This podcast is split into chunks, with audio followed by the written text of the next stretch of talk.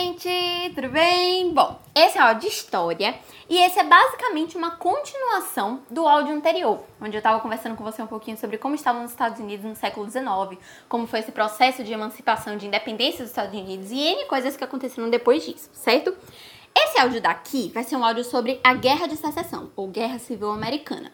Mas antes da gente entrar nesse processo aí, antes de eu te contar essa história que vai ser o áudio inteiro, né, que vai ser bem grande, eu queria conversar com você rapidinho sobre o que foi a doutrina Monroe, que é uma coisa essencial de você saber, porque marcou muito aqui o processo de expansão americana, certo? Bom, a doutrina Monroe foi uma doutrina, foi uma corrente ideológica que os Estados Unidos implantaram na América como um todo, tanto anglo-saxônica quanto latina, certo? Para poder impedir que os europeus conseguissem recolonizar, para poder impedir que os europeus conseguissem reconquistar os territórios que eles tinham antes, ganhar a influência que eles tinham antes e ter o poder sobre os territórios da América como eles tinham antes. Então eles queriam impedir isso tudo. Por favor, fique lembrando o tempo todo, porque a gente meio que se acostumou que a América é dos Estados Unidos, né? Mas não é. Então sempre que eu falar América, você leva em conta o continente inteiro, tá? Estados Unidos é Estados Unidos, americano é todo mundo da América, quem mora nos Estados Unidos é estadunidense, tá? Bom, dito isso, eles queriam impedir que os europeus voltassem, né, recolonizassem a América e queriam conseguir se expandir econômica, territorialmente, enfim, queriam que os Estados Unidos continuassem se expandindo.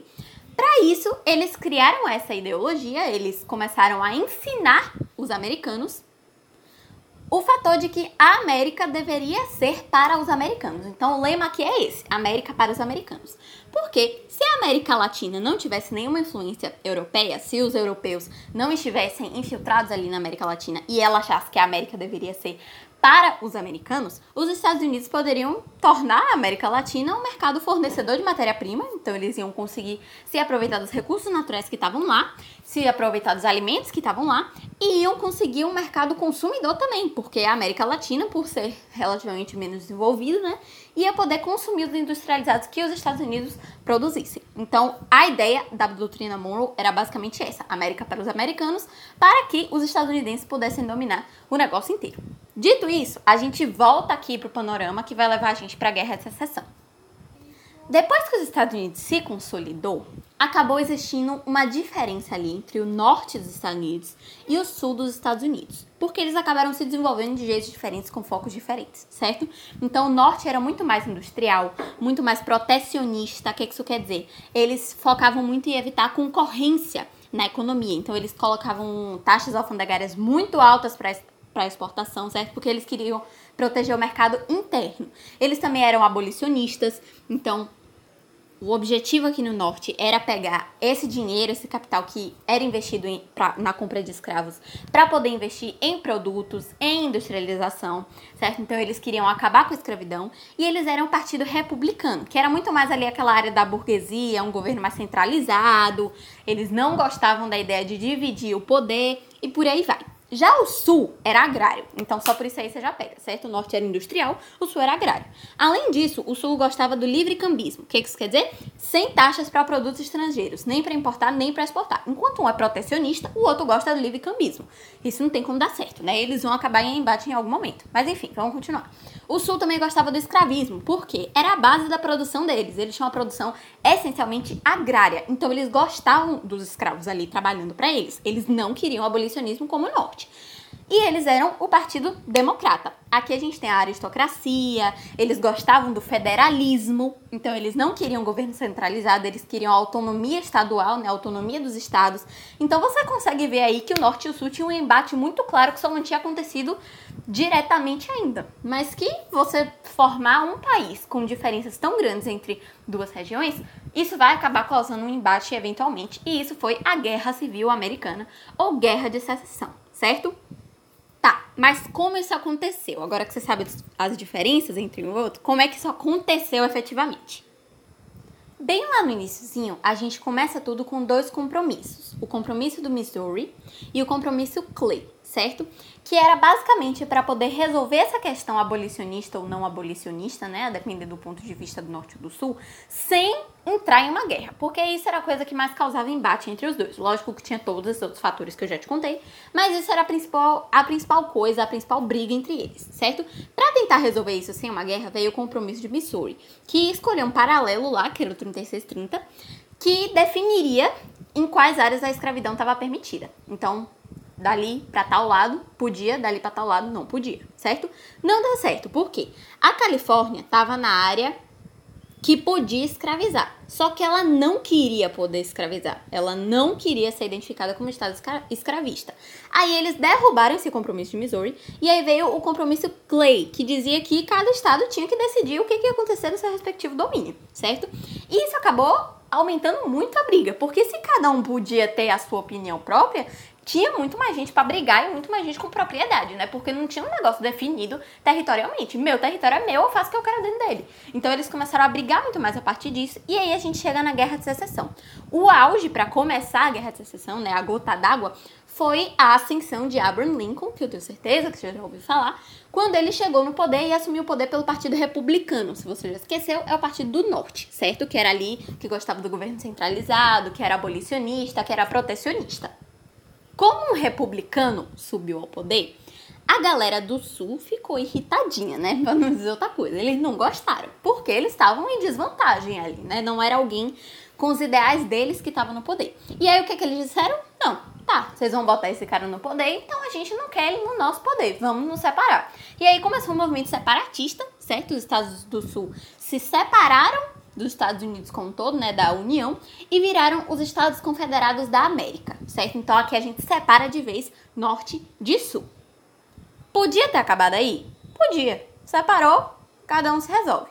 Mas não foi o que aconteceu. Por quê? O norte não gostou. É lógico, você não quer perder território que você está dominando. Então o norte não reconheceu a independência do sul, principalmente porque eles queriam um mercado fornecedor de matéria-prima e um mercado que consumisse os industrializados deles. Porque, como eu te falei, o norte é industrial e o sul é agrário. Então a matéria-prima que o norte usava estava no sul e os industrializados que o sul ia consumir estavam no norte. Então o norte precisava do sul também. Não gostou que o sul se separou e aí eles começam a brigar de vez. A guerra foi, por assim dizer, bem desigual. Por quê? Parte do pressuposto que tinha muito mais gente no norte do que no sul. O norte tinha uma galera a mais do que o sul, muitos milhões de pessoas a mais. E pelo norte ser industrial, eles tinham muito mais armas. Eles tinham uma indústria bélica muito melhor do que a do sul. Então eles tinham mais gente, eles tinham mais arma de fogo, eles tinham mais condição de ganhar aquilo ali. Convenhamos, você bota uma pessoa que tá bem, uma pessoa que tá ruim, a pessoa que tá bem ganha. Além disso, o norte ainda era bem mais integrado do que o sul, porque eles tinham toda aquela história de transporte, comunicação que vem com a industrialização. Como o norte era industrializado, ele estava mais bem preparado para uma guerra. Apesar disso tudo, quando você está em uma guerra, você quer o máximo de vantagem que você possa ter certo? E o norte, apesar dele saber que ele estava em condições melhores, ele queria ficar em condições melhores ainda e deixar o sul em condições piores, porque é uma guerra, você quer ganhar. Então o que, que ele fez? Abraham Lincoln, que estava no poder, né, aprovou uma lei chamada de Lei de Emancipação, que basicamente disse que todos os estados que tivessem na União, então todos que tivessem ali do lado do norte, teriam a abolição da escravidão. O que começou a acontecer? Os escravos que estavam lá no sul começaram a se picar para o norte para lutar do lado do norte, certo? Porque eles queriam ser livres.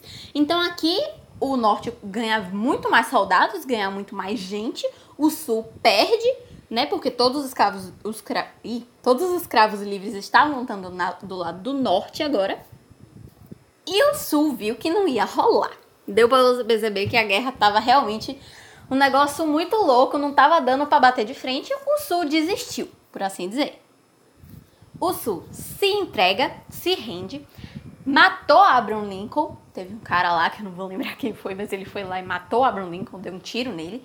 Então, isso marcou bastante a violência, que eu tenho te dito que faz parte da história toda desde o começo, certo? E aqui a guerra acaba.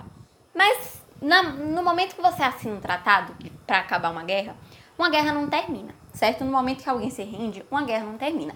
Porque toda guerra deixa muitas sequelas. Toda guerra deixa muitas consequências.